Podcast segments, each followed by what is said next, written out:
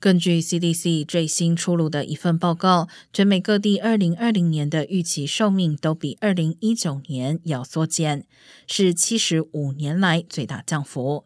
而加州人的预期寿命从80.9岁降至79岁，减少1.9年。